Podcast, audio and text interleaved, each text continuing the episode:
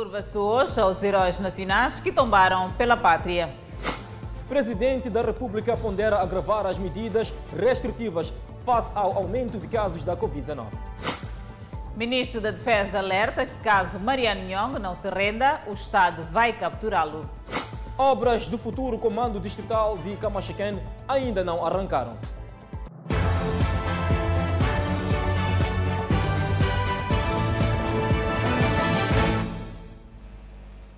Boa noite, estamos em direto e seguramente em simultâneo com as redes sociais.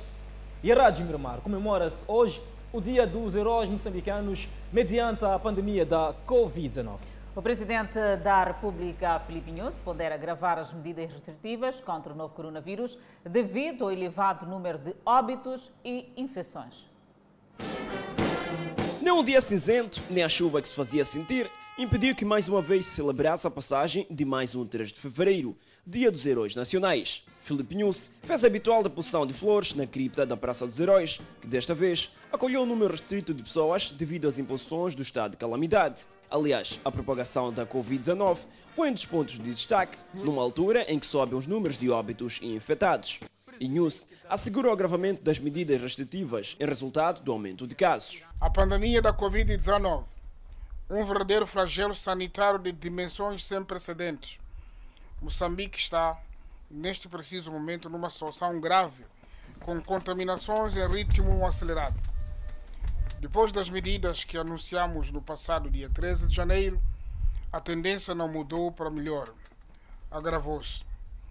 Registram-se mais casos de contaminações, mais hospitalizações e eleva-se o número de óbitos.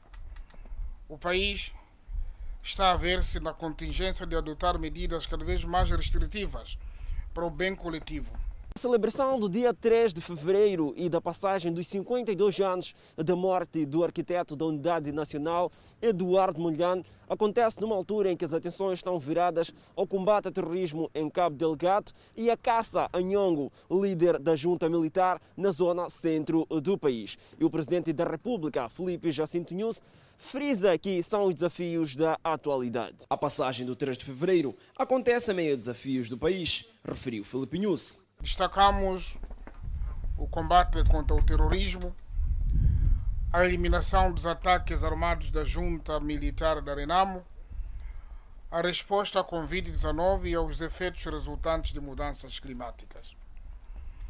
Sobre o terrorismo, usamos esta ocasião para mais uma vez chamar a consciência dos nossos concidadãos, na sua maioria jovens dos 14 aos 20 anos, recrutados pelos terroristas, a não hesitar quanto ao seu retorno às suas famílias, como tem manifestado nos últimos tempos o interesse de se juntar às suas comunidades.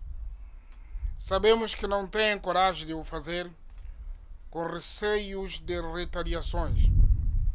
As estruturas locais e as forças de defesa e segurança tudo farão para vos receber em segurança e garantir o vosso enquadramento. Ainda por ocasião da passagem do Dia dos Heróis, 1.682 veteranos foram condecorados com insígnias, dos quais 44 galardoados a título póstumo, cerimônias conduzidas pelo secretário do Estado em todo o país.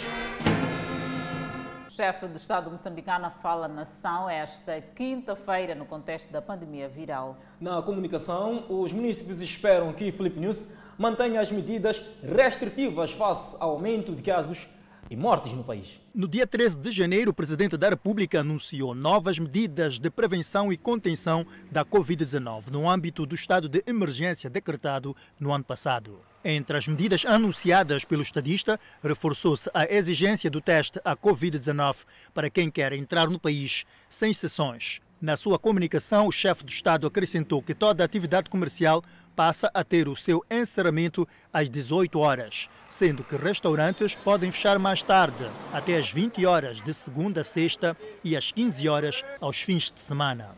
Bares, discotecas, salas de jogo, casinos e bancas de venda de bebidas alcoólicas voltam a fechar na nova fase de restrições assim como ginásios e piscinas públicas, mantendo-se abertos espaços públicos como calçadões para caminhadas, sem aglomerações.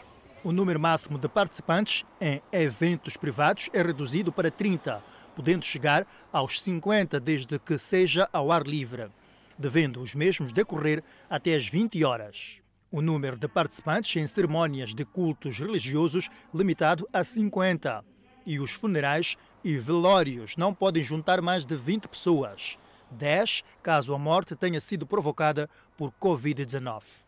O presidente da República volta a falar à nação esta quinta-feira no âmbito do novo coronavírus. As pessoas estão expectantes em ouvir o que o presidente da República vai falar esta quinta-feira no contexto da pandemia da Covid-19. Alguns cidadãos entendem que o presidente da República deve apertar as medidas de prevenção da pandemia viral e outras apontam as enchentes nos transportes públicos como um fator que contribui para o aumento dos casos nos últimos tempos. Pedem uma solução. Gostaria de ouvir que irão aumentar os transportes sim, para mais vias que vão a Matola, porque estamos em, com transporte em falta. O presidente deve ajudar na área de transporte. E o Conselho Municipal também tinha que ajudar na, na desinfectação do transporte, nesse caso, porque aqui você carrega uma pessoa, você não sabe como, como a pessoa está. Temos temos os desinfetantes, mas não sabemos eh, como é que a pessoa entra no autocarro, em que estado em que a pessoa está. Munícipes preocupados com o aumento de casos e mortes por Covid-19 nos últimos tempos no país. Eu gostaria que ele, pelo menos, agravasse as medidas de prevenção. Pelo menos porque estou a ver que isto aqui não está a dar, né? Cada vez mais os números já estão a aumentar e o número de mortes também já está a aumentar. Então, pelo menos agravasse as medidas de prevenção para vermos se podemos melhorar com isto. Iniciativas existem, mas não, não há ação. Então, para mim é haver mais aperto, isto é, eles devem mesmo sair dos gabinetes. Os polícias estão lá, que foram destacados para essa missão, saírem para poderem ver o que está acontecendo realmente, porque pelo, pelo, que, pelo que estou a ver na, nas minhas andanças, costumo, vejo que há muita gente que está nas barracas, mas, no entanto, essas barracas devem estar fechadas. O número de casos aumenta e o cenário de aglomerações e não uso de máscaras de proteção continua nos mercados e paragens de transporte no país. Importa referir que o presidente da República dirigir-se à nação amanhã, quando forem 19 horas, e a televisão Miramar vai transmitir esta comunicação, incluindo nas respectivas plataformas digitais. Voltaremos em breve a falar da Covid-19. Para já, o ministro da Defesa diz que caso Mariano Nhongo não se renda, o Estado fará de tudo para o neutralizar. Jaime Neto assegura que as forças de defesa vão trabalhar para parar Nhongo. Aos ataques armados no centro do país, resta o apelo aos jovens para que se afastem de qualquer tentativa de recrutamento e juntem-se ao processo de desarmamento, desmobilização e reintegração, designado DDR. O ministro da Defesa, Jaime Neto, sem contemplações, apelou a Mariano Nhongo, líder da junta militar, a entregar-se. Caso não se renda, as forças de defesa e segurança farão de tudo para neutralizá-lo. O objetivo, Nhongo é um cidadão nacional, não é? Se ele se entregar vai ser muito bom, porque ele pode participar no desenvolvimento do, do país. Mas se ele não se render, nós vamos fazer tudo por tudo para neutralizar a ele. Por que forma? Seja capturá-lo ou trazer de, outra, de outros modos, é aquilo que nós, eh, se conseguirmos, vamos fazer. Não é? Mas vamos trabalhar para neutralizar a ele. O governo reconhece que ainda não conseguiu desmantelar todos os fogos que protagonizam ataques na zona centro do país. Nós ainda não conseguimos desmantelar completamente, não é todos os focos, não é que ameaçam a estabilidade do país e das populações, mas estamos ao encalço. Eh, na zona centro sabem perfeitamente qual é a situação atual, não é? E há movimentações de fuga, mas não é, para contrariar as ações das forças de defesa e segurança. Já na província de Cabo Delgado e ainda no âmbito das festividades do Dia dos Heróis Moçambicanos, os veteranos são desafiados a promover a educação patriótica. A celebração do Dia dos Heróis Nacionais acontece numa altura em que a província de Cabo Delgado está a viver momentos de instabilidade por causa das incursões dos terroristas. Por isso, Durante as cerimônias alusivas à data, os antigos combatentes nesta província lançaram apelo aos agressores. Se são os nossos filhos mesmo, devem deixar brincadeiras. Deixar massacrar o povo moçambicano não é normal. Isto não está correto. A preocupação dos antigos combatentes sobre os ataques armados na província encontra eco no seio das autoridades governamentais. Valide Tawabo, governador de Cabo Delgado, considera que é hora da nova geração inspirar-se na geração 25 de setembro. As razões que ditaram o vosso sacrifício continuam a ameaçar a nossa soberania, por isso, devemos seguir o vosso caminho com a mesma coragem e determinação para defender os interesses mais nobres do povo moçambicano.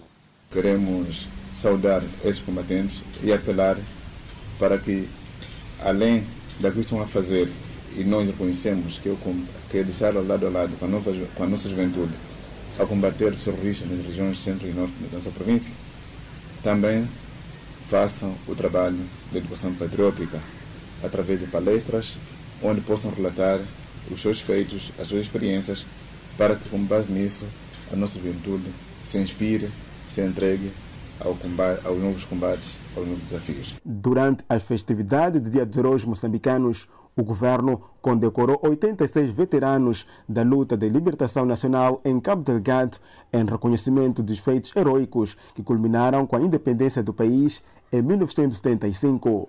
Porém, alguns condecorados entendem que este reconhecimento não devia apenas ser simbólica.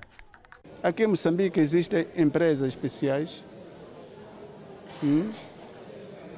São esses filhos do 25 de setembro que devia ocupar numa, numa, numa, numa empresa para se sacrificar. Hum? Esses sacrifícios são deles. Sacrificaram na luta armada de libertação de Moçambique e neste momento até agora estão, estão a sacrificar. Portanto, o governo deve reconhecer isso. Do extremo norte ao sul do país, uma viatura despistou-se, destruiu uma barraca e capotou na avenida de Moçambique, na cidade de Maputo. O condutor, que estava embriagado, segundo testemunhas, abandonou o carro. Um cenário de danos em que por detrás estará a embriaguez do condutor deste veículo que despistou, destruiu barraca e capotou. Estava muito embriagado mas também ele estava embriagado, mas não sei o que está acontecendo. Porque eles falaram muita coisa entre eles, os jovens dois. Eu andei pensei que fosse um carro roubado. Ele estava grosso porque bebeu. Incidente descrito por quem estava no local no momento da ocorrência. Quando chegam aqui, batem-se água aqui. O carro escorrega, vem bater aqui nessa barraca, como vês. Depois o jovem estava a conduzir o carro ficou aqui conosco a dizer que queria ir comprar crédito. Eu lhe peguei, tipo, fica aqui conosco, que você não está em condições de ir comprar crédito. Por fim, ele acabou, acabou saindo, fugiu até agora. Desde três de madrugada, até agora ainda não voltou. Dois ocupantes, um ligeiramente ferido. Uma ferrou aqui. Não sei o que é dono, o que é aquele outro, não sei tinha fermento. Sim. Este é o momento em que a viatura, quase totalmente danificada, é movimentada do local.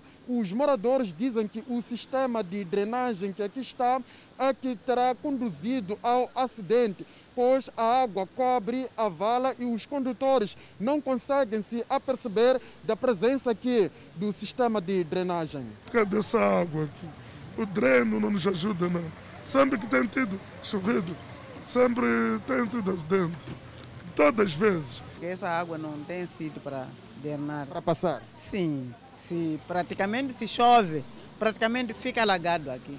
Testemunha-se que familiares é que mobilizaram o breakdown que tirou a viatura do local. Moradores de Camachaquena aguardam a construção das instalações do Comando Distrital no antigo mercado Metical. Há quase cinco meses, que o local está abandonado para a revolta dos moradores. O alarme soou para a retirada dos vendedores deste local. Fim do prazo, mais de 30 barracas e bancas foram destruídas neste espaço, outrora mercado metical, para dar lugar à construção do futuro Comando Distrital de Camachaquena. Já lá vão cinco meses, nada avançou. A obra ainda não começou. E não se sabe por que ainda não começou, porque eles vieram tirar e disseram que nós não podemos continuar aqui porque querem fazer coisas à esquadra. E nós não estamos contra o programa do governo. Nós até gostamos, porque governo que Somos nós. Agora, sei que existe esquadra aqui, é para nós ser protegidos. Moradores e antigos vendedores que levantam alguns questionamentos. Retiraram-nos daqui já há algum tempo. Estamos aqui sem fazer nada e nada acontece. O local está a ficar abandonado. Nós queremos o nosso mercado, mas foi-nos arrancado.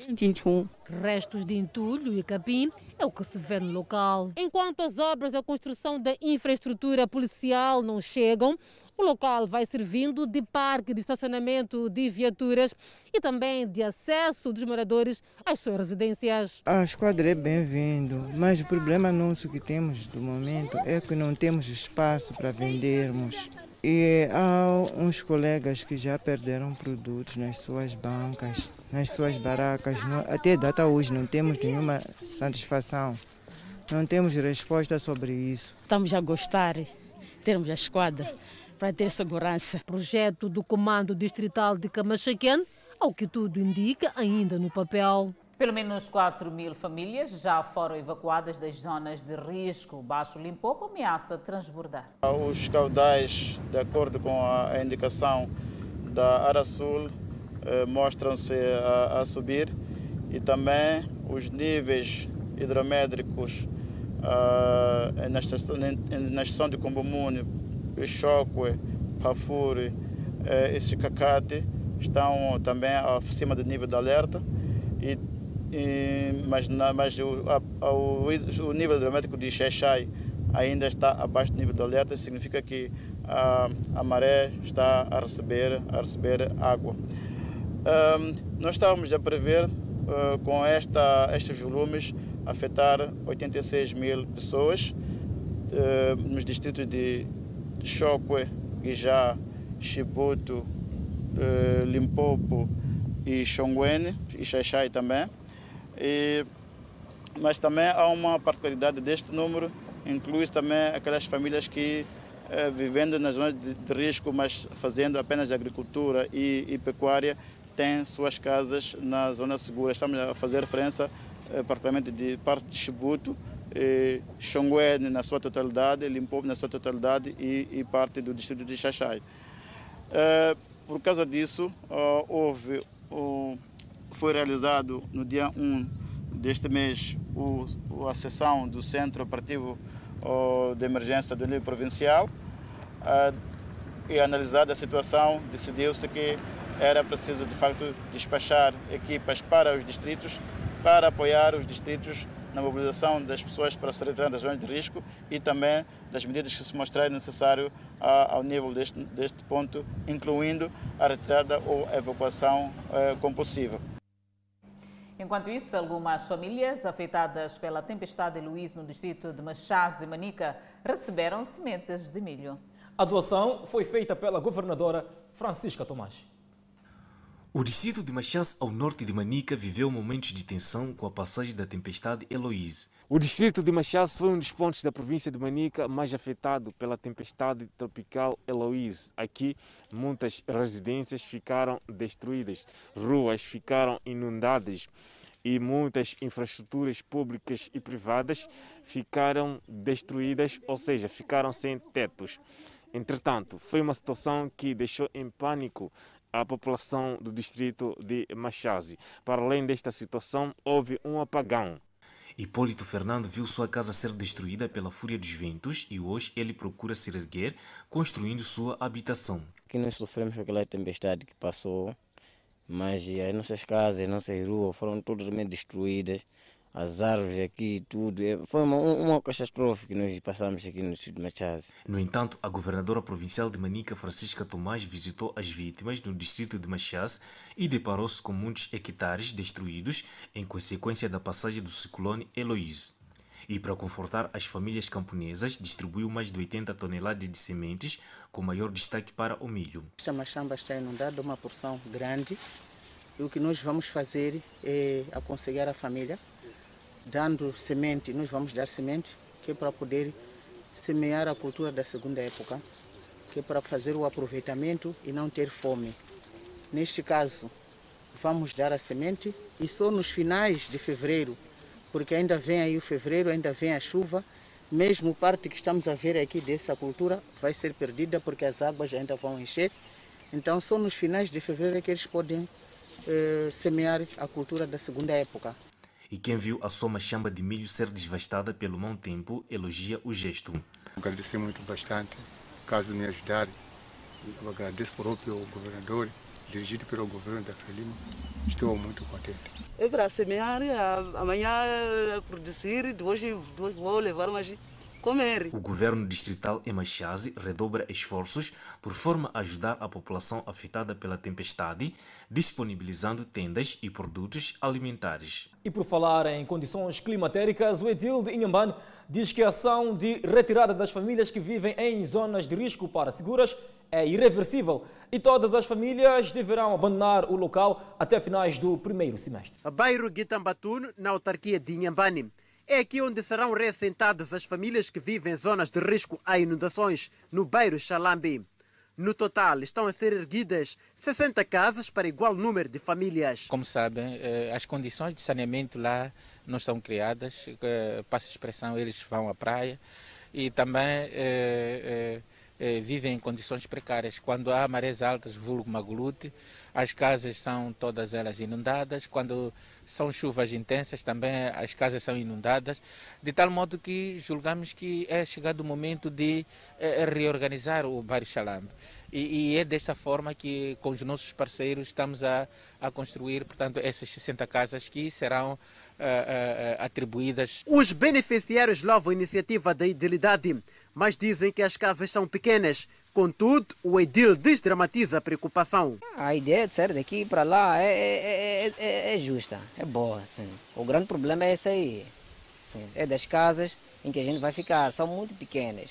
O edil de Inhambane, Benedito Guimino, fez saber que as casas são do tipo evolutiva, podendo cada um ampliar com o tempo de acordo com as suas necessidades. Como podem ver, as casas são do tipo evolutivo, eh, tem talhões de 15 por 30 em condições, portanto tem condições para cada um evoluir a sua casa e o município vai disponibilizar transporte e também mestres para transferir, portanto, as benfeitorias de lá onde estão para cá. Além de casas, o projeto contempla a colocação de uma linha de energia água e mercado. Todas as condições básicas são criadas. Como podem saber, daqui a 800 metros temos o, o temos uh, o posto policial, Uh, também daqui a 800 metros temos a escola primária, temos centro de saúde e a, a cerca de um quilômetro temos aqui a escola secundária. Segundo Benedito Guimino, até finais do primeiro semestre deste ano, todas as famílias serão transferidas para este local. A África registra avanços e recuos na implementação da Agenda 2063. A observação foi feita pela Comissão da União Africana na abertura da 34ª Cimeira Continental. Arrancou na manhã desta quarta-feira em Addis Abeba, Etiópia, a 34ª Cimeira da União Africana. Foi via videoconferência que os líderes africanos acompanharam o discurso da abertura da Cimeira devido à pandemia de Covid-19. A ministra dos Negócios Estrangeiros e Cooperação de Moçambique, Verônica Macamo, participou no evento a partir de Maputo. Na ocasião, o presidente da Comissão Africana falou dos desafios que o continente enfrenta e com os impostos pela pandemia de Covid-19 e olhou para o futuro com esperança com a aquisição da vacina. Através da sua presidência ou liderança foi possível, portanto, mobilizar recursos com os nossos parceiros, com os nossos parceiros para adquirirmos vacinas suficientes que possam cobrir pelo menos 60% do povo africano até o final do ano. Outro problema para além de Covid-19 que assola o continente africano são as guerras, e apesar de todo um esforço desenvolvido pelos líderes africanos para pacificar a África no cumprimento da Agenda 2063, os resultados não são satisfatórios, segundo o presidente da Comissão Africana. O ano transato foi o ano que, de facto, foi que era dedicado ao silenciar das armas em África. E olhando para o ponto de situação agora, eu sei que nós apenas percorremos meia distância e que ainda surgem, ainda existem conflitos uh, pós-eleitorais e ainda há situações uh, de ataques de grupos armados e ainda, ainda persistem situações de violação daquilo que são os direitos humanos. Os conflitos armados ferem o espírito do quarto ponto da agenda. Um dos aspectos destacados no exercício do atual executivo africano é a transformação da NEPAD em agência africana dotada de poderes interventivos. A Agenda 2063 está assenta em sete pilares, a saber, uma África próspera baseada no crescimento inclusivo e desenvolvimento sustentável, um continente integrado politicamente, unido com base nos ideais do panafricanismo e na visão de renascimento de África, uma África de boa governação, democracia, respeito pelos direitos humanos e o Estado de Direito, África pacífica e segura. Uma África com uma forte identidade cultural, herança, valor e ética comuns. Uma África onde o desenvolvimento seja orientado para as pessoas, confiando especialmente no potencial da mulher e da juventude. África como um ator forte e influente e parceiro a nível mundial.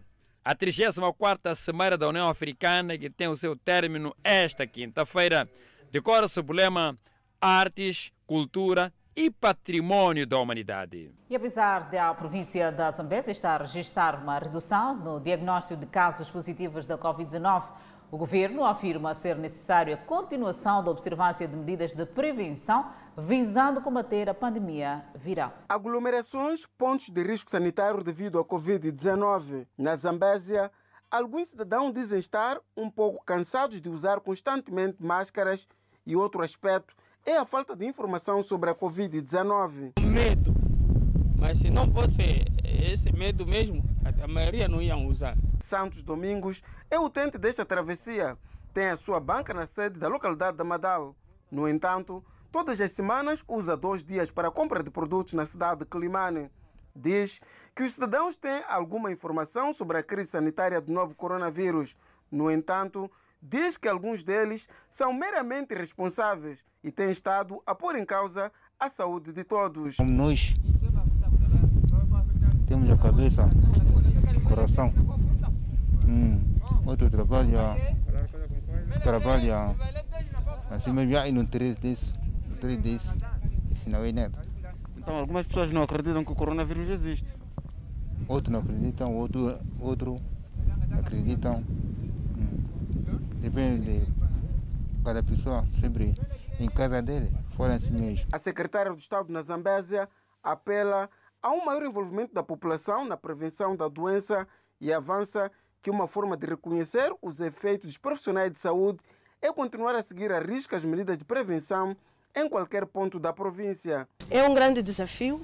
Vamos todos continuar a apoiar a nossa população, vamos todos continuar a difundir os, os, as recomendações Queremos também agradecer aos nossos profissionais de comunicação social, os nossos comunicadores, que muito têm feito para que consigamos fazer chegar a nossa informação para os populares que estão mais distantes da cidade, para aqueles que não convivem conosco aqui nas urbes. Um pouco pelos distritos da província da Zambésia, os governos distritais têm estado a trabalhar visando garantir que as comunidades continuem a observar as medidas de prevenção da Covid-19. Por outro lado, o Idil de Chimoio, João Ferreira, está preocupado com cidadãos que não respeitam as medidas de prevenção contra o novo coronavírus. João Ferreira conta a sua experiência após recuperar da Covid-19. A capital de Chimoio é uma das províncias do país que tem apresentado muitos casos de contaminação pelo novo coronavírus. Aliado a este facto está a desobediência de alguns cidadãos. A cidade de Chimboio tem vindo a registrar nos últimos dias casos de cidadãos que circulam nas ruas, nos mercados e supermercados sem portar máscara, mesmo sabendo que esta doença está a cefar vidas em Moçambique e não só. É uma situação que coloca em risco muitas vidas. Entretanto, o edil da cidade de Chimoi, que esteve infectado e agora está recuperado da Covid-19, conta a sua experiência. Apanhei o Covid-19, portanto sei o que é, dou graças a Deus estar vivo. Não sei como é que estou vivo, porque sou diabético, não sei como é que estou vivo, mas estou vivo, graças a Deus. Todos nós estamos a ver o que é que acontece em toda a parte do mundo. Portanto, estamos à espera de quê? Ainda continuamos a andar na rua sem máscaras. Ainda continuamos a estar nos mercados sem máscaras. Ainda continuamos a vender produtos sem máscaras. Vamos comprar produtos sem máscaras. Vamos às lojas sem máscaras. Ainda há um ou outro que quer abrir bares e estar a atender pessoas por trás do bar, atender as pessoas estarem aglomeradas. Nós estamos à espera de quê? Estamos à espera de começarmos a morrer aos milhares. Então nós temos que ter consciência, nós temos que ter consciência daquilo que nós vamos fazer. Outros, mesmo estando infectados pelo vírus, quebram a quarentena, continuam a circular como se nada tivesse acontecido. E acho que convidar a todas as pessoas, a todos os nossos munícipes, para sermos heróis. Heróis, não transmitirmos o Covid-19 para o nosso próximo. Não transmitirmos o Covid-19 para alguém que se é ente querido, porque isso de pensar que isso só acontece com outro e não chega à nossa casa, isso não é verdade mais dia menos dia irá chegar à nossa casa se nós não tivermos, não tivermos uh, cuidado daquilo que nós estamos a fazer. Em Manica, as medidas de prevenção como a lavagem de mãos em locais públicos e o distanciamento social não estão a ser seguidas à risca. Mesmo assim, há jovens que não desistem e ajudam a disseminar as medidas de proteção para conter a Covid-19 em Manica. A máscara tem, eu sei que está muito sujo. Está suja a máscara? Sim, sim. Onde é que está a máscara? Está no bolso do, da minha jaca. E por que, que não lavou? Acordei também muito cedo, não consegui. Tenho a máscara, usar. Quando tenho que poder me comunicar com alguém, tenho que colocar a máscara. O edil de Simões prometeu ser firme contra os cidadãos que não respeitarem as medidas de prevenção contra a pandemia da Covid-19. Uma nova propriedade antiviral de um medicamento, a Tapsigargina, que é altamente eficaz contra o novo coronavírus, foi descoberta por uma equipa internacional de investigadores, anunciou a Universidade de Nottingham no Reino Unido. O estudo que levou à descoberta, publicado no boletim científico Viruses, mostra que a TAPSI é um promissor antiviral de amplo espectro e considerado altamente eficaz contra o coronavírus, mas também contra o vírus da gripe comum, o vírus sincicial respiratório e o vírus influenza A. Os investigadores defendem que a descoberta pode ter enormes implicações na forma como vão ser geridas as futuras epidemias e pandemias, incluindo a Covid-19. O projeto de investigação foi liderado por Qin Shaoshang, que contou com outros especialistas da Universidade de Nottingham, no Reino Unido, da Universidade Agrícola da China e do Instituto Britânico especializado em Virologia. A equipa multidisciplinar de cientistas descobriu que o antiviral derivado de uma planta tóxica, a tápsia, desencadeia uma resposta imune inata antiviral de amplo espectro, centrada no hospedeiro. O composto revelou-se eficaz contra três tipos principais de vírus respiratórios nos humanos, incluindo o coronavírus. De acordo com o comunicado da Universidade de Nottingham, experiências realizadas em células e em animais demonstram que a tapsigargina é um antiviral promissor, sendo eficaz contra a infecção quando usada antes ou durante uma infecção ativa. Também é capaz de impedir que o vírus reproduza cópias de si mesmo nas células durante pelo menos 48 horas após uma única exposição de 30 minutos.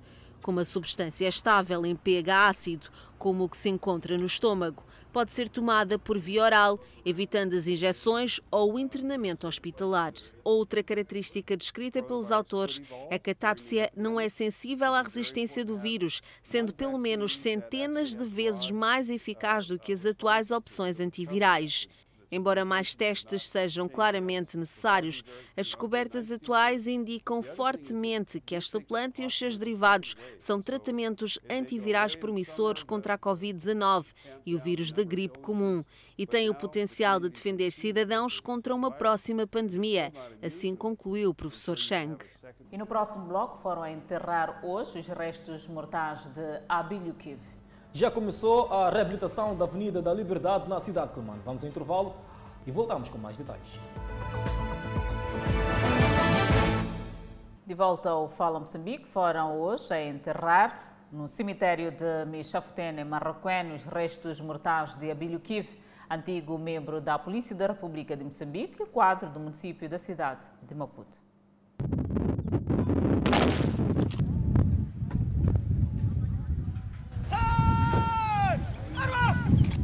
Última continência executada pela Guarda Fúnebre da PRM foi o marco final do enterro dos restos mortais de Abílio Kivi, que morreu vítima de Covid-19 na última segunda-feira. Foi membro graduado da PRM, onde deixa obra elogiada. Foi um homem de grandes virtudes policiais.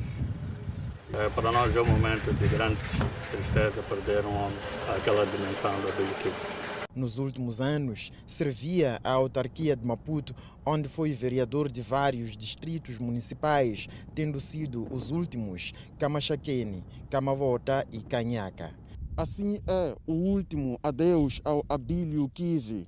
O grosso dos participantes é constituído pelo cortejo fúnebre do Comando-Geral da PRM e pelos funcionários da autarquia da cidade de Maputo.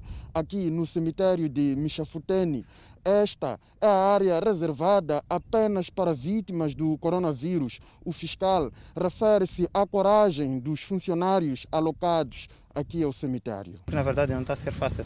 É um contacto que às vezes, porque em 24 horas devem sair os corpos e tem que estar aqui de prontidão, mesmo na hora de saída, podem dizer que estão a vir mais dois corpos, devem aguentar para virem lidar com essa situação. Aqui é a área só para vítimas de corona? Vítimas de corona, exatamente. Vítimas de corona. Pela perda do seu quadro, o município decretou luto de três dias, durante os quais um livro de condolências está disponível na sede do município para depósito de assinaturas por parte dos que tiveram relações com Abílio Kivi. Depois de algum tempo de paralisação, iniciaram as obras de reabilitação da Avenida da Liberdade, na cidade de Quelimane. As obras ficaram paralisadas depois que o empreiteiro criou grandes crateras que condicionaram a transitabilidade por parte dos utentes da avenida. Os utentes da Avenida da Liberdade dizem tratar-se de uma ação que vai contribuir para a melhoria da transitabilidade, visto que vem sem conta tem estado a registrar alguns acidentes que têm como principal causa os buracos que foram criados na tentativa de uma das intervenções que a via estava a sofrer. Taxistas caem sim, caem por aqui mesmo, por causa dos salvancos que estão aqui, essas covas que estão aqui. Eh, você vê, porque já como é noite é difícil você ver as covas distinguir que essa aqui é uma cova. Então, dali você entra mesmo na cova e cai na verdade mesmo. É, é, é verdade. Mas como pessoa é pessoa, custa, então não há como.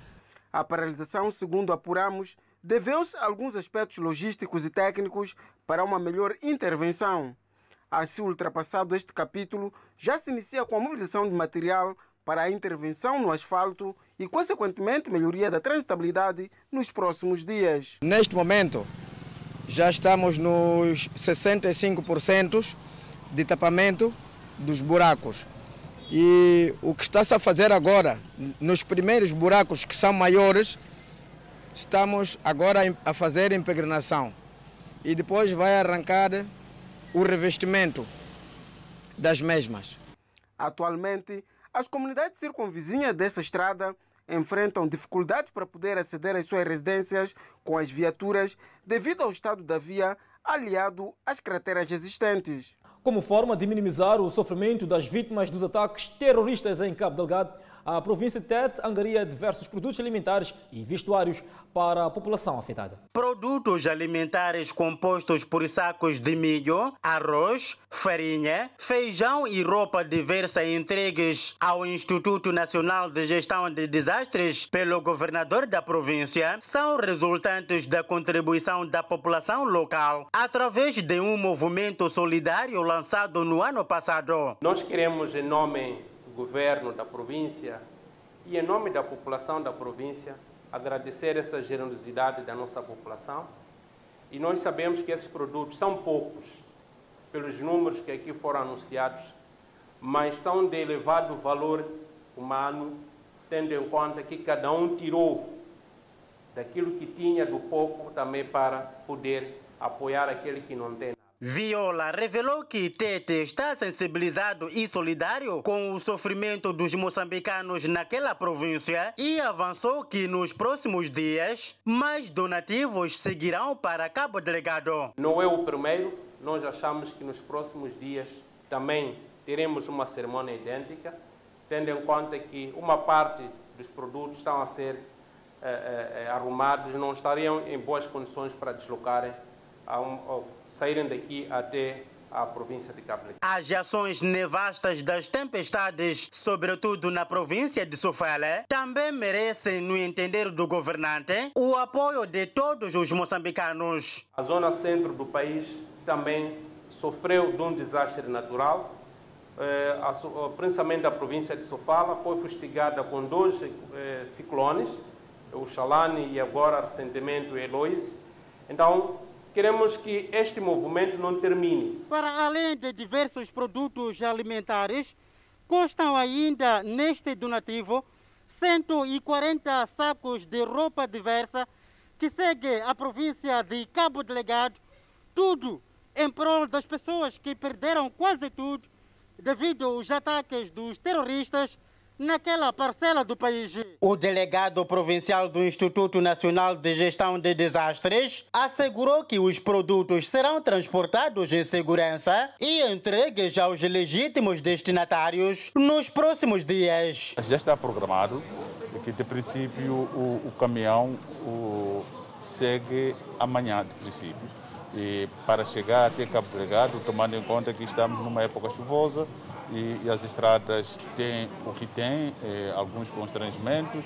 Vamos supor que daqui, daqui, daqui a sete dias poderá estar o produto eh, na província de Cabo Delgado, concretamente na cidade de Pemba. Os ataques terroristas em Cabo Delgado já causaram muitas vítimas mortais e vários deslocados. Vários sul-africanos usaram as redes sociais para criticar a nomeação de Xiaomei Havard, que nasceu na China, ao Parlamento Sul-Africano. Para analistas na África do Sul, o ANC tem um histórico de militantes de outros países. Trata-se da nomeação de Xiaomei Havard, que, embora tenha nascido na China, é casada com um sul-africano e vive no país onde estudou desde 1994. O jornalista angolano José Gama diz que o partido de Nelson Mandela, ANC, tem um histórico de militantes nascidos em vários pontos do mundo. O ANC teve o antecedente da luta contra o regime do apartheid e durante esta luta teve muitos estrangeiros, ou seja, muitas pessoas oriundas de vários países, como tivemos o caso do Joyce Lovo, que era de origem da Lituânia, eh, foi o comandante do exército do ANC, teve a sua mulher Ruth First, que morreu eh, em Moçambique, deu aulas na Universidade Mondlane. Eh, durante a luta contra o apartheid havia muitos indianos, muitas pessoas de origem uh, judia de, no ANC e também aqui na África do Sul há uma comunidade enorme chinesa, de origem chinesa. E esta senhora Xiaomei, de facto, está na África do Sul desde 1994, já milita no ANC há, há 27 anos, é uma figura influente no mundo dos negócios. Numa entrevista exclusiva à TV Miramar, a Associação Chinesa de Gauteng falou da satisfação pela nomeação de Harvard. Quando ouvimos sobre a nomeação da doutora Harvard ao parlamento, a comunidade chinesa ficou surpresa e feliz. Penso que a razão dessa satisfação foi porque a nossa comunidade finalmente teria uma voz no parlamento. A representatividade é muito importante, a diversidade é também muito importante. E acrescenta que a China pretende estender as relações com outros países africanos. A comunidade chinesa acredita ser importante e crucial a cooperação com vários países africanos. Tal como diz o ditado, a união é a força. Por isso, queremos que só somos fortes quando trabalhamos juntos de modo a alcançar uma relação de vantagens mútuas. Gama diz que não existem restrições do ponto de vista legal para a nomeação da primeira chinesa à Casa do Povo da África do Sul. Eu penso que a única restrição dela seria para um cargo como de presidente da República. Ela neste momento, ela, ela neste momento preenche todos os requisitos uh, constitucionais, uh, legais, conforme anunciou uh, em tempos um porta-voz do, do ANC. Aliás, há muitos sul-africanos que uh, há sul-africanos que nasceram em Moçambique e são filhos de pais moçambicanos e, e estão aqui a exercer uh, os seus direitos. A nossa reportagem contactou tanto o partido no poder, ANC, bem como o EFF de Julius Malema. Ambos não se mostraram disponíveis. E para ver e ouvir no próximo bloco, o sistema de saúde malauiano está em risco de desabar devido ao elevado número de infectados. E Moçambique registrou mais 475 recuperados da Covid-19. Notícias a acompanhar logo após o intervalo. Até já. De volta ao Fala Moçambique, ficamos com a atualização da Covid-19. Moçambique registrou mais 475 recuperados, elevando para 25.485 cumulativo. O país tem acumulativamente 1.824 internados, sendo 335 nos centros de internamento da Covid-19. Seguimos com outro quadro de número de casos positivo. Assim, o nosso país tem acumulativamente 41.433 casos positivos registrados, dos quais 41.117 de transmissão local e 316 importados. Moçambique testou nas últimas 24 horas 3.351 amostras, das quais 1.173 revelaram-se positivas. Destes 1.139 são de nacionalidade moçambicana, 20 estrangeiros e 14 de nacionalidade ainda por apurar. Todos resultam de transmissão local. Há registro de mais 12 mortes, elevando para 415 as vítimas mortais. Moçambique tem 15.529 casos ativos da pandemia viral. A atualização do coronavírus em Malawi continua a subir, aumentando os temores de sobrecarga, sobrecarga ao sistema de saúde. Nesta quarta-feira, o país do Sudeste da África notificou 24.903 casos de Covid-19, quase quatro vezes os 6.354 confirmados a 27 de dezembro.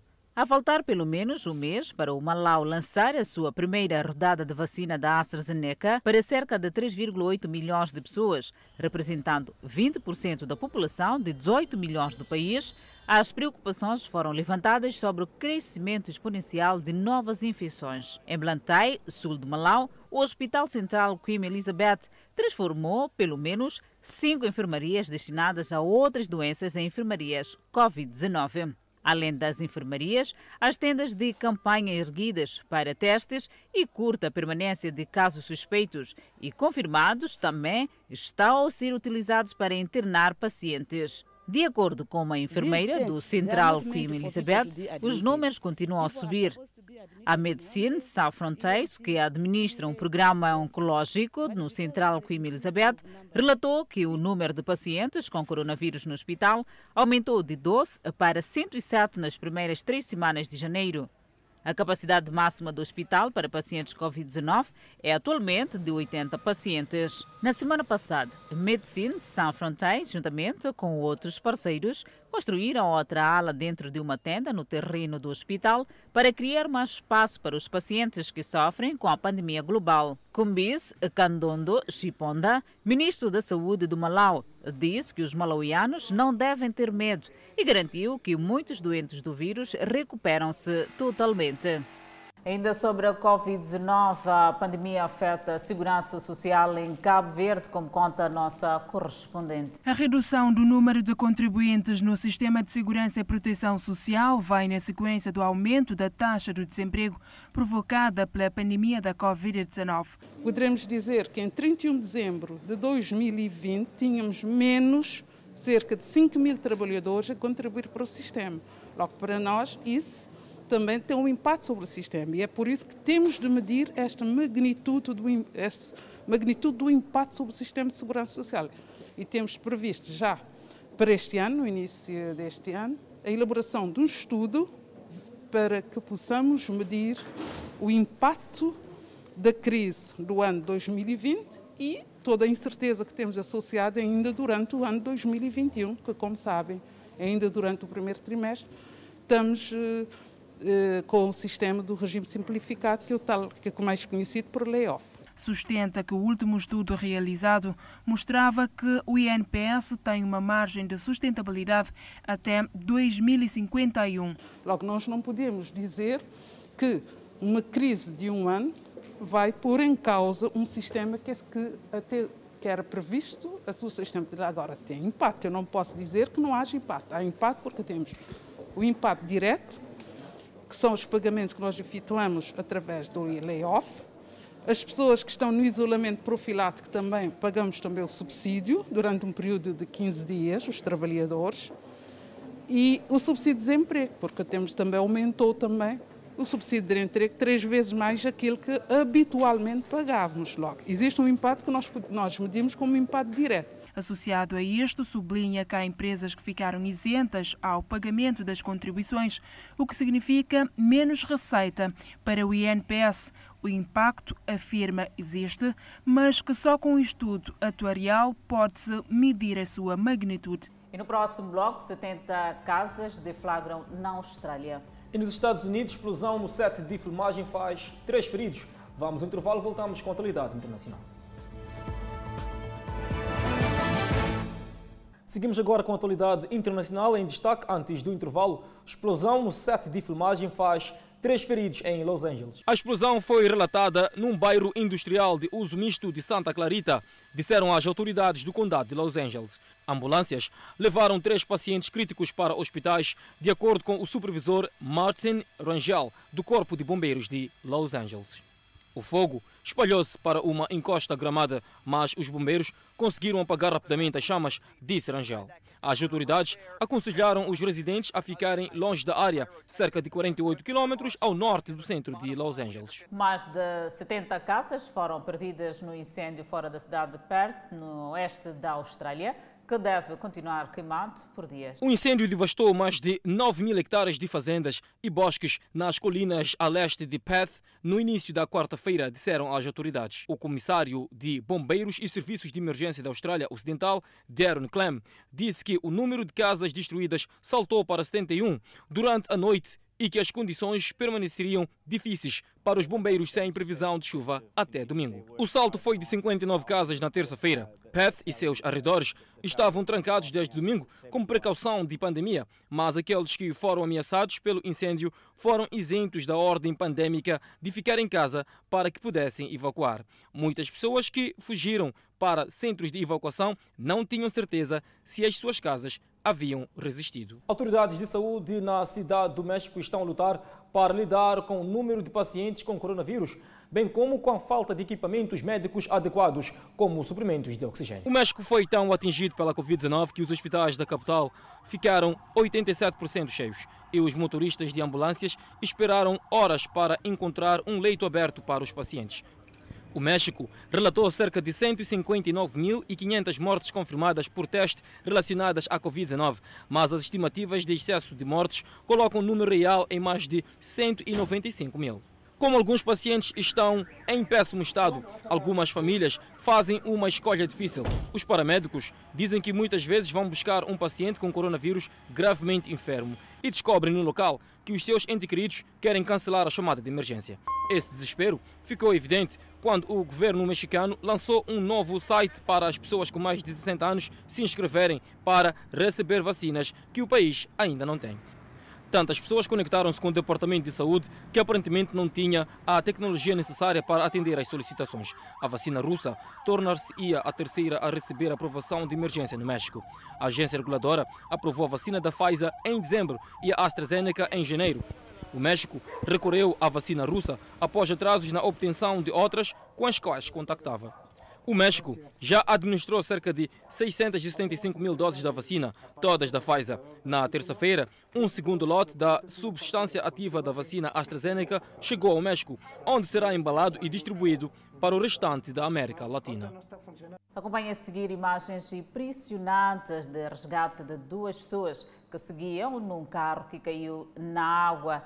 É possível ver a equipa de bombeiros já resgatar uma mulher e um homem da água. Isto aconteceu na cidade de Sanford, no estado de Connecticut. O carro ficou totalmente submerso enquanto os bombeiros faziam o resgate na água gelada. A maior cidade de Myanmar permaneceu aparentemente calma na quarta-feira, dois dias depois que os militares tomaram o poder num golpe, mas os sinais de oposição estão ainda a crescer. Moradores de Yangon e de outras cidades inclinaram-se em protesto contra os generais e em apoio à líder detida, Aung San Suu, e sua Liga Nacional para a Democracia. Uma figura de NLD, o INTEN, convocou o público a iniciar uma campanha de desobediência civil.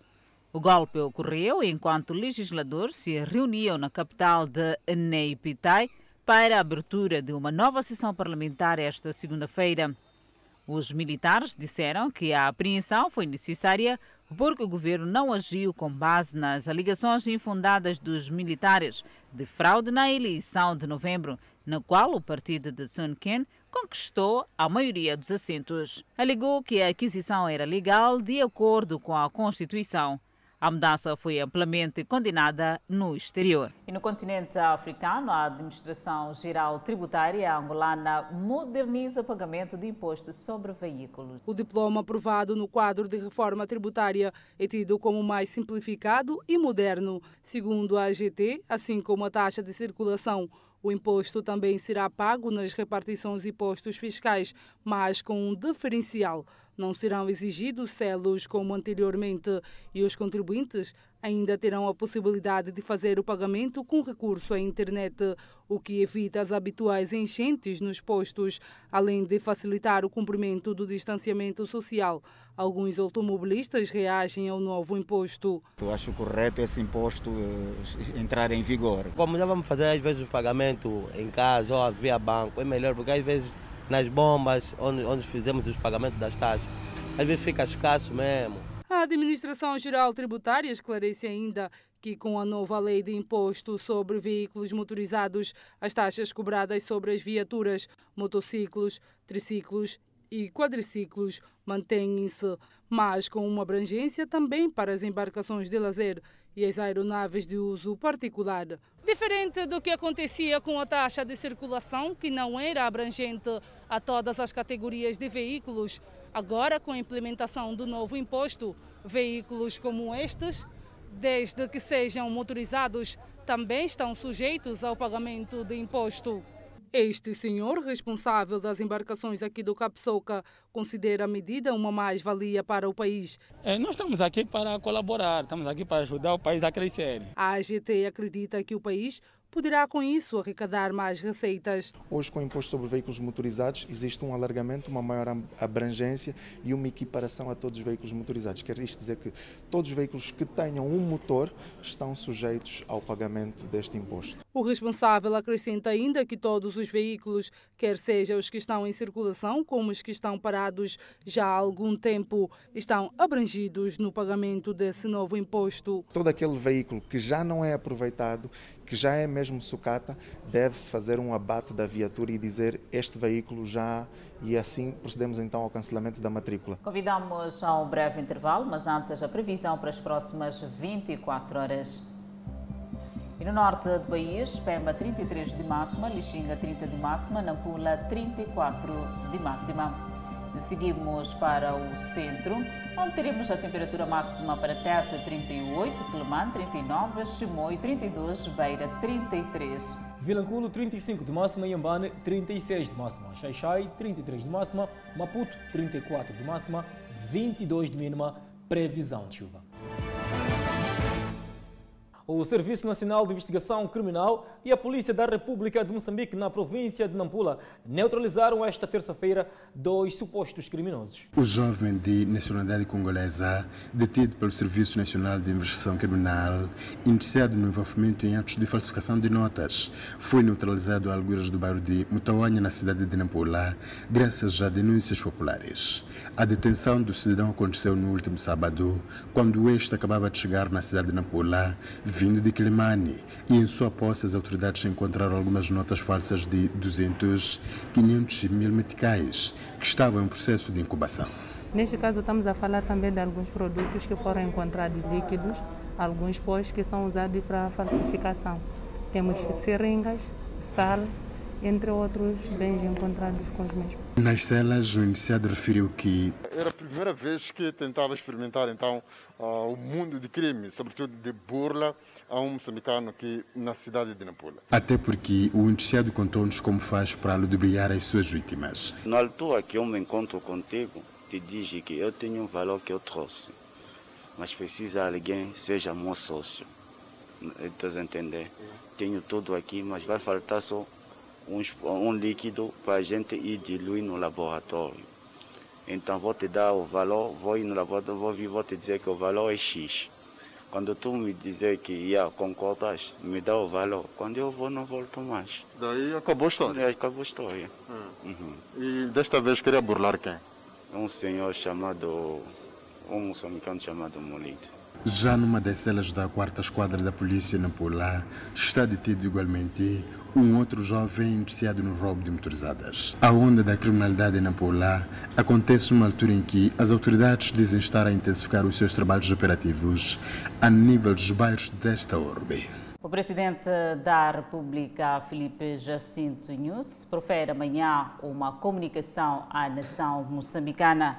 O chefe de Estado moçambicano pondera agravar as medidas restritivas face à Covid-19. Acompanhe em direto amanhã, quando pontualmente forem 19 horas e as nossas plataformas digitais eh, poderão fazer esta transmissão, onde poderá acompanhar também em direto. E o Fala Moçambique fica por aqui. Obrigada pela atenção dispensada. Já a seguir a novela Gênesis. Grato de coração pela atenção dispensada e nós voltamos amanhã.